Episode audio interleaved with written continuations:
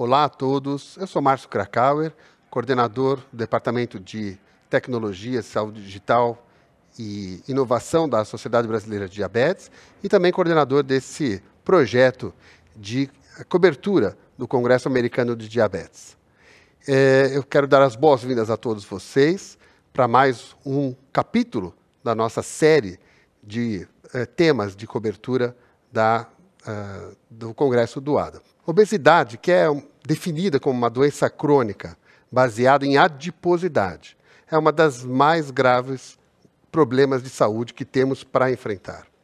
Em 2025, a estimativa é de que 2,3 bilhões de adultos ao redor do mundo estejam acima do peso, sendo 700 milhões de indivíduos com obesidade, isto é, com índice de massa corporal acima de 30. No Brasil, essa doença crônica aumentou 72% nos últimos 13 anos, saindo de 11,8% em 2006 para 20,3% em 2019. Portanto, novos tratamentos são cruciais. A redução de 5% já traz alguns benefícios e quanto maior a perda de peso, melhor fica a saúde das pessoas que perdem peso. Nessa sessão, nós vamos discutir as novas drogas como semaglutida, 2,4 miligramas, tirzepatida e algumas drogas promissoras, como amilina, eh, agonistas do PYY, cagrilintide, entre outras. Também nós vamos conversar sobre a retatrutida e seu estudo de fase 2, que foi mostrado agora no congresso do ADA. Foi um estudo brilhante, mas com grandes desafios de resultados individual, individuais entre os pacientes, perdas de pesos que são eh, comuns em todos os pacientes com drogas para perder peso. E estamos aguardando os estudos de fase 3 da retatrutida, que vão se chamar estudos Triumph ou Triumph. E para isso, então, eu quero chamar dois grandes amigos, meu querido João Salles, que está aqui no estúdio comigo, e também André Viana, meu amigo, irmão, parceiro, que está em Curitiba, diretamente para conversar com a gente. Obrigado pela participação de vocês. Obrigado João. a você. Obrigado, André. Eu quero começar com, com uma primeira pergunta aqui para o João, que está no estúdio. João, a maioria das uh, novas drogas são incretinas, como a gente viu. E, e por que, que essa, essa incretina foi feita para tratamento de diabetes? Foi desenvolvido para isso. Por que, que essa via de agonismo está ficando tão importante para o tratamento da obesidade? Bom, obrigado, Márcio, pelo convite. Prazer dividir essa mesa aqui com o André para falar desses novos desafios do tratamento da obesidade e do diabetes. É, é, sempre importante a gente colocar, e você colocou muito bem na sua apresentação inicial, a obesidade leva ao diabetes. E a resolução da obesidade pode levar à resolução também do diabetes.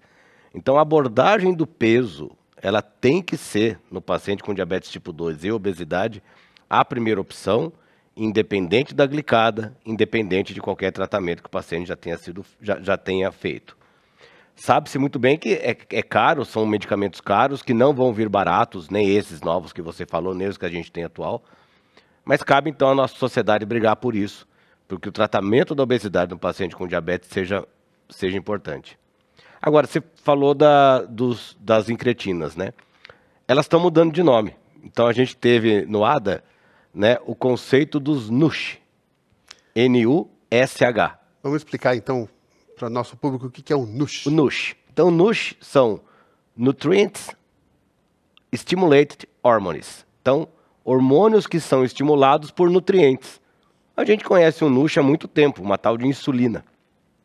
Então, insulina é um NUSH, glucagon é o NUSH, e os outros que a gente já conhece, GLP, GIP, PYY, amilina, todos esses hormônios, eles têm ações não só para o controle do diabetes no pâncreas, mas eles têm ações cerebrais para o controle do peso, eles têm ações no tecido adiposo, estimulando e favorecendo a ação da sensibilidade do tecido adiposo para perder peso. Então, tudo que a gente for falar aqui, a gente vai falar de NUSH. Combinação de um NUSH com o outro, combinação de três NUSHs, que é a reta, reta turtida. Então, é, esse conceito do NUSH é algo que a gente vai começar a ouvir muito e foi muito falado no ADA. É, acho que isso é muito importante. Nós estamos falando de um assunto primordial do que, do que foi esse ADA, né? Foi um, foi um banho de é, medicações que tratam diabetes e obesidade. A obesidade vem ocupando um grande espaço, como já deveria, né? atrasadamente eu diria, mas é, finalmente chegamos lá. Né? E a amilina, como você bem falou, é um hormônio é, neuroendócrino de 37 aminoácidos, co-secretado com a insulina para a célula beta. Tem uma meia-vida curta a amilina, de 15 a 20 minutos a amilina endógena. Suprime o glucagon, retarda o esvaziamento gástrico e primeiro teve um análogo chamado pramlintide, que foi um análogo que tinha uma meia-vida de 50 minutos. Mas depois dos desenvolvimentos, chegou a cagrilintide, que tem 180 horas de meia-vida. André, você é de Curitiba, você consegue falar um pouquinho para a gente da amilina, desses análogos, o que você viu no ADA sobre essa situação? Bom, primeiramente, um olá para todos. Aí é um prazer imenso estar aqui né, com o João Salles, com você, Márcio, né, dividindo essa, essa conversa. E obrigado à SBD também por esse convite estar aqui com vocês. E eu estive nessa, nessa sessão que se falou lá da cagrilintida, que é um análogo de amilina, e esse acagrilintida, para quem não conhece muito bem, porque a melina nunca foi muito falada, né? Então, quem não conhece muito bem, é, como você falou, a melina é co-secretada com a insulina pelas células beta do pâncreas, mas tem essa meia-vida muito curta.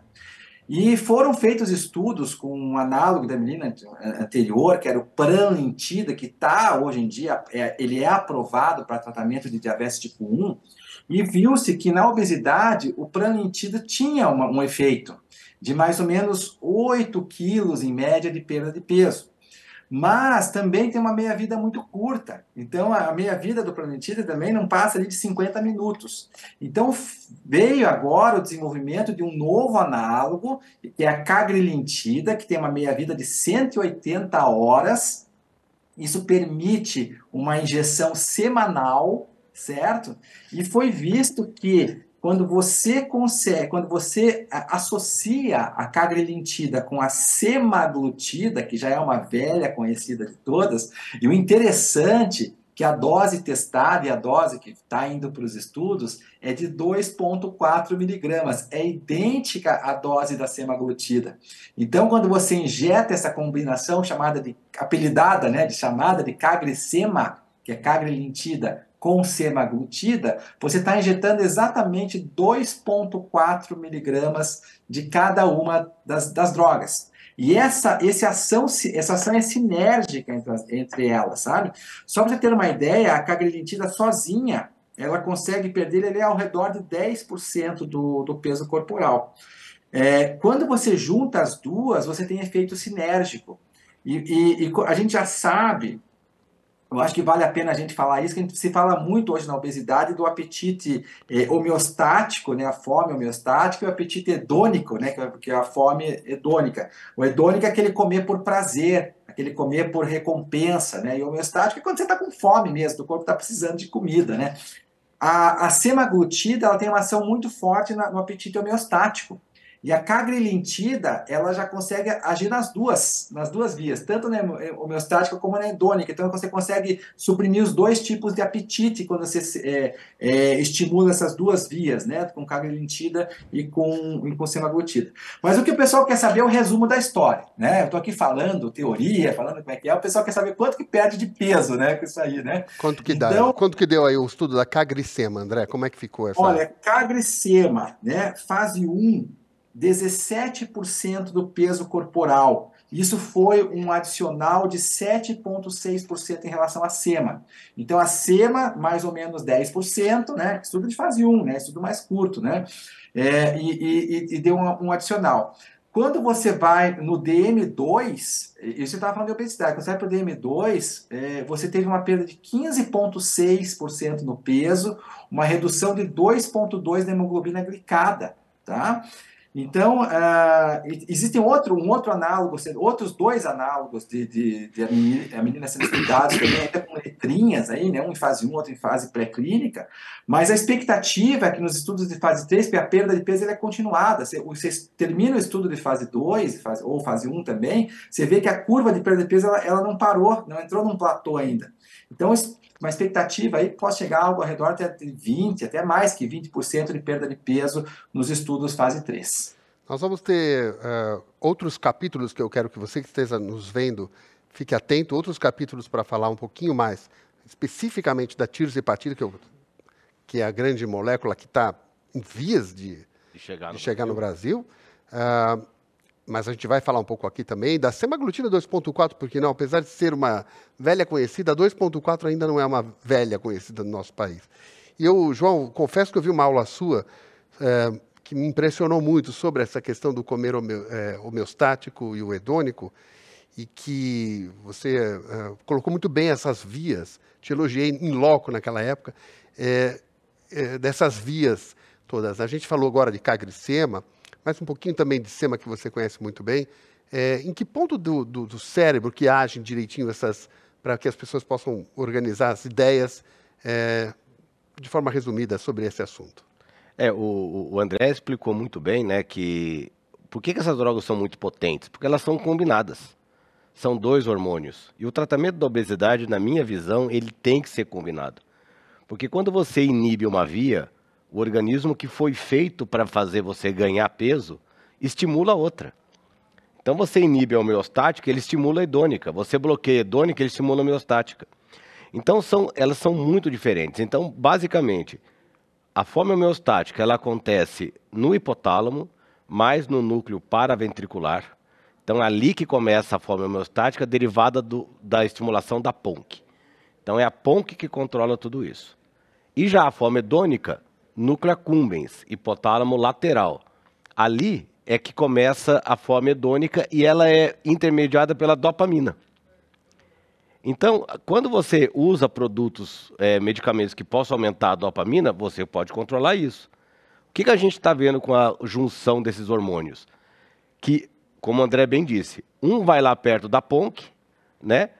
estimula a PONC bloqueando o neuropeptídeo Y, hipotálamo paraventricular e o outro vai lá no núcleo accumbens, bloqueia a via da, da degradação da dopamina, provavelmente, e favorece melhora da, da fome hedônica. Então, essa combinação de dois ou três hormônios, elas são sucesso por causa disso.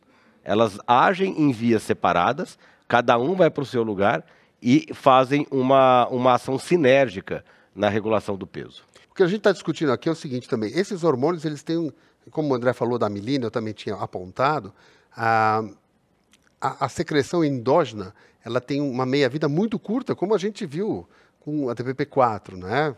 que é metabolizada rapidamente, quando bloqueada, então ela tinha uma meia-vida maior, e os agonistas vieram exatamente para prolongar essa meia-vida. Isso está falando da amilina e de outras, uh, do GIP, é a mesma coisa.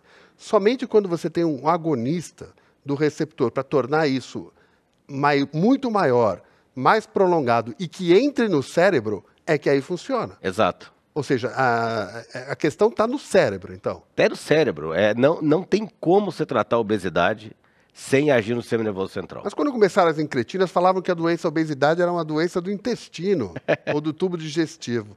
Agora é uma doença cerebral? É uma doença cerebral. É, eu, eu não tenho muita dúvida disso, porque a gente tem um controle muito muito fino dessa coisa de ter fome e gastar energia. E a gente foi feito para ter mais fome e gastar menos. O que a gente está mudando agora é justamente isso. O mundo fez com que a gente mudasse esse, esse esquema. Então, são, são hormônios que são montados, são hormônios que têm algumas alterações genéticas, todos juntos numa só. A gente chama isso de quimeras, né? Dois hormônios, três hormônios, mas não a molécula inteira, pedacinhos de cada hormônio que vão agir de maneira conjunta e sinérgica. É, são... Deixa eu dar uma, um palpite aqui um fala, pouquinho, né? Fala, André, tá? diga lá. Eu acho que a doença é cerebral mesmo. A doença é, concordo com o João, né? Mas o intestino tem um baita papel nisso aí também, Sim. né? Um grande papel. Até porque essa comunicação é toda intestino-cérebro, né? Todos esses hormônios que nós estamos falando, é, glucagon, GIP, GLP-1, amilina, ou eles são secretados pelo intestino ou por um outro órgão do sistema digestivo, que é o pâncreas, né? É. Então, a gente, existe uma comunicação muito forte disso aí. Então, eu acho que essa comunicação, né, trato gastrointestinal com o cérebro, é o que, é o que fez justamente esse shift, né, mudança de paradigma no tratamento da obesidade e também do diabetes tipo 2. É, a doença é cerebral, mas quem dá as, é. as ferramentas para a gente é o intestino. Exatamente. A gente só precisa aprender na fisiologia como ele funciona, e é esse ponto que a gente está. Os NUSH são todos medicamentos, são todos hormônios do trato digestório, seja pâncreas, intestino, estômago, e eles é que vão. Sem fugir do assunto, vocês dois acham que, por exemplo, a mudança da microbiota vai estar tá ligada com essa história na obesidade? Olha. Por conta da, dessa questão intestinal, da, dos GLP-1s ou do GIP, que são, são hormônios intestinais e que tão, e também ficam alterados por conta da microbiota negativa, né? É, a microbiota pode, é, eu acho que ela pode mexer nos NUSH. A gente, a gente não tem nenhum trabalho ainda que mostrou isso. Tem um trabalho pequeno com liraglutida que mostrou mudança de microbiota. E eu acho que ela pode, mas na minha opinião a microbiota está mais envolvida na inflamação do trato digestório. E talvez se a gente conseguir, junto com esses hormônios novos, novos não, esses novos medicamentos à base de hormônio, modular também a microbiota para deixar ela menos inflamada, melhor, melhor cenário impossível. Bom, a gente tem aqui para progredir um pouquinho o, o, a tirzepatida de 15 miligramas que mostrou uma redução é, enorme de perda de peso e melhora de controle glicêmico e que chegou perto de 22,5% para não diabéticos, né? Em geral, diabetes perde um pouquinho menos de peso, né? Também a gente viu no ar aqui agonistas de GLP-1 com glucagon. E o mais interessante é que são agonistas, são, é uma molécula que é agonista de ambos os receptores. Exato. São as duas drogas, não é? São quimeras. São quimeras. E aí é que a survodutide. Tudo a gente tem que ler agora, minha é. gente, porque os nomes estão ficando difíceis. Essa survodutide teve uma perda de peso de 19% praticamente em 46 semanas e Penvidutide está é, tá em fase 2. Mas o grande cenário, nós temos alguns minutos, foi a reta trutida. Queria que vocês comentassem, você e o André, um pouquinho o que vocês viram da reta trutida e eu tenho alguns dados também, se precisar. Eu, eu vou conceituar o que é a reta trutida, o André fala dos resultados, né? A reta trutida é uma triplo agonista. Então, GLP, GIP e glucagon. Lembrando que é uma única, é uma molécula uma só, molécula são só. três. É. Como é que é feito isso, Márcio?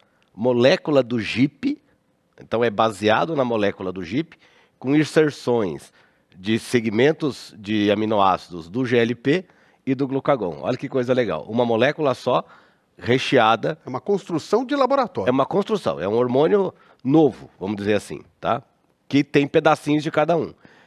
E aí ela potencializa demais, porque possivelmente o GLP vai mais para a inibição do apetite, o GIP age muito sensibilizando a parte do tecido adiposo. O tecido adiposo fica mais sensível a funcionar como, como é, é, alvo de perda de peso.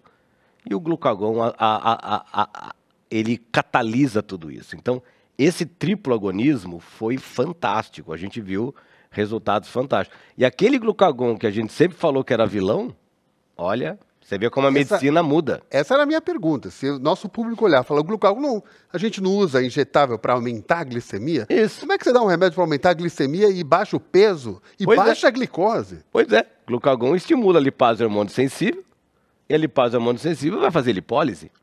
Vai quebrar, vai quebrar aquela construção do tecido adiposo, da, da adiposopatia. Então, quando o GIP sensibiliza o tecido adiposo e o glucagon vem junto, você tem maravilhas. Então, uh, o glucagon não, não é mais um vilão, vamos dizer assim, né? Ele agora é uma maneira da gente tratar o diabetes e a obesidade. E vou dizer mais, talvez ele tenha uma ação muito importante na doença cardiovascular. E não é para o pessoal pegar. Uma, uma curiosidade aqui, vou colocar uma curiosidade nisso que o, que o, que o João falou. É, a gente, esse conceito de incretina que está mudando agora, né, para NUSH, mas a palavra incretina, para quem não conhece, vem da secreção de insulina. Então, uma parte da palavra secreção, a parte de insulina, essa, essa palavra formou-se incretina.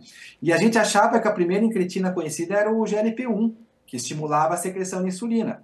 Hoje já se sabe que a primeira incretina é, conhecida é o glucagon. É. O glucagon é uma incretina. O glucagon ele estimula a secreção de insulina. Então, você usando o glucagon e, e, e, na forma correta, é que você usar isso farmacologicamente, você vai estimular a insulina também. E sem contar que o, o glucagon, o que, que ele adiciona né, ao GIP GLP-1, que é o tirzepatida, né, que é o GIP GLP-1. Se você colocar glucagon, né, para ser agonista glucagon, o que, que você acrescenta? Você aumenta muito o gasto energético né, gasto energético fica aumentado. Então você tem o, o, efeito da tirzepatida e com um aumento ainda maior do gasto energético. Então a potência é bem maior quando você faz um triplo agonista e não um duplo agonista. Então eu vou só dar os dados aqui, eu quero que você depois comente, André. Triplo agonista do DIP, no, nos estudos agora de fase 2 da retatrutida, é, com redução de 17,9% do peso em 24 semanas, e 24,2% em 48 semanas, ou seja, 26 quilos de perda de peso médio em 48 semanas por este tratamento. E em mulher, 28%. 28% em mulher, quer dizer, e 26% desses pacientes da reta do tiro perderam mais que 30% do seu peso em 48 semanas com a dose máxima de 12 miligramas. É, além disso, é, é, os resultados em uh, esteatose hepática são absurdos. Então, André, você começa o comentário sobre esses dados que eu mostrei aqui. Excelente, excelente, Márcio. Eles, eles foram, esses dados foram divididos em três sessões, digamos assim, quando foram apresentados. Primeiro, os resultados na obesidade, depois os resultados em diabetes tipo 2 e por último os resultados em NASH, né, na, na, na, doença hepática gordurosa. Então, obesidade é mais ou menos isso que você falou, Márcio, né? Foi, foi uma perda aí próxima a 25% em média, 24%, 25% média de peso. Isso é uma perda muito grande, é quase igual que se perde em alguns tipos de cirurgias eh, bariátricas, né, ou metabólicas, como chamam agora.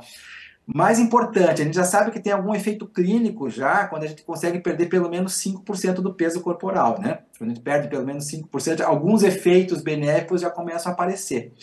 Com a reta trutida, 100% das pessoas perderam mais de 5% do peso. Tá? 100%, foi 100%, não teve nenhum que não perdeu. E como você falou, com a dose de 12 miligramas, que é a dose máxima, metade das pessoas, cerca de metade das pessoas perderam pelo menos 25% do peso. Metade das pessoas, 25% do peso, que é efeito de cirurgia praticamente, né? E, e, e, como você falou, 25%, cerca de um quarto, perderam pelo menos 30% dos, do peso. Sem contar que teve redução de triglicerídeos, 40%, mesmo nas pessoas sem diabetes, teve 0,5 ponto percentual de hemoglobina glicada de queda e 22% de queda de LDL colesterol. Isso é resultado de estatina, gente. Né? Algumas estatinas, as, as iniciais que se usavam, né? É, inclusive a simvastatina, né? Queda de 22% de LDL, é mais ou menos por aí, não é muito diferente disso. 12 pontos na pressão arterial sistólica, 12 milímetros de mercúrio na sistólica e 8 na diastólica. Quer dizer, não, parece não ser uma droga só para obesidade e diabetes, né? Parece ter outros, outros efeitos aí também, tá? Não sei se é a obesidade que faz isso. É, quer que eu siga nos resultados de NASH, já que para continuar animando? É, eu só quero lembrar o primeiro assim, voltar a lembrar que isso é estudo de fase 2. Isso. Os triumphs que eu mostrei na entrada vão ser de fase 3, então calma, porque o mundo aqui no Brasil, certamente fora do Brasil, esses resultados são brilhantes e estão chegando lá, mas ainda é estudo de fase 2 não é droga aprovada, não existe no mercado. É uma droga para 2028. É, porque nas nossas redes sociais já tem gente até formulando Sim, é. não é? Não existe. A, a retatrutida é lá para frente, mas a gente já vai ter, já está já, já tá provando que, que são estudos muito potentes que, vão, que devem dar certo. Né? É, eu, quero, eu quero que você comente, mas vou fazer uma última pergunta aqui para o João no estúdio, quer dizer, a cirurgia bariátrica vai acabar? Olha, é, não porque a gente vai ter os super obesos ainda, aqueles com MC acima de 55, né? E aqueles que a gente pega na Santa Casa, né? 75, 70 de IMC. Mas talvez, até para esses pacientes, o uso antes da, da, da reta tutida, por exemplo, vai fazer com que eles percam peso e vai ficar mais fácil operar. Mas tende a diminuir muito o número de cirurgia bariátrica. André, em poucos segundos, é, NASH vai acabar com drogas desse tipo? Olha, NASH, é, eu sei que o nosso tempo está curto, né? Então, só para você ter uma ideia, né? Pacientes com obesidade NASH, é, 100% deles tiveram mais de 30% na redução do conteúdo de gordura, visto lá por, por ressonância, uma técnica especial, certo? E, e, e, a gente considera conteúdo de gordura, quando dá menos que 5%, a gente considera que não tem mais esteatose, tá? E cerca de 90% dos pacientes conseguiram reduzir a esteatose, tá? Então ficaram sem esteatose, 90%. Então, eu acho que é a primeira medicação assim que se mostra totalmente efetiva mesmo para redução de conteúdo de gordura. Sem contar diabetes, né? Acho que diabetes também é uma queda de mais de 2 pontos percentuais, 2,2 hemoglobina glicada, com altíssima redução de peso também. Então, olha só, potente para obesidade, potente para diabetes, potente para NASH, né? Sem contar os outros benefícios secundários que tem. Fase 2, bem lembrado, né? não, não, não começaram os estudos, fase 3 estão para começar. Então é medicação aí para 4, 5 anos, se tudo der certo. Não é para já, não tem preço e não está nas farmácias ainda. Né? Obrigado, André. Você fez uma ótima é, um resumo e eu, primeiro, quero agradecer você, André, de, de Curitiba, João, que está aqui, e se quiserem falar alguma palavrinha finalzíssima, é incrível o mundo que nós estamos começando a viver, não é? É, eu acho que assim, o diabetes começa pela obesidade e ele vai acabar pela obesidade. O controle, a visão que o diabetólogo, que o endocrinologista tem que ter hoje do diabetes tipo 2 é por que, que eu não estou tratando ainda a obesidade do meu paciente? E aí a gente vai conseguir resultados muito parecidos com o que a gente viu lá no ATA. André? Não, é isso aí. É eu, eu assino embaixo o que o João falou. E cada vez mais quem está frequentando aí a, a vanguarda de, da, dos eventos aí está tá vendo que se trata hoje de diabetes e obesidade praticamente como a mesma doença. Tá? Diabetes tipo 2 eu estou falando, né? E obesidade como se fosse a mesma coisa. E nós temos que encarar como se fosse praticamente a mesma doença mesmo, talvez em estágios diferentes, né? Então, o caminho é esse, tratar a diabetes pela obesidade. Meus amigos, eu achei brilhante a nossa discussão interessantíssimo. Espero ter acrescentado a todos vocês de casa que estão é, recolhendo informações mais poderosas para ajudar a tratar as pessoas com diabetes, com obesidade aqui no nosso país. Até o próximo capítulo.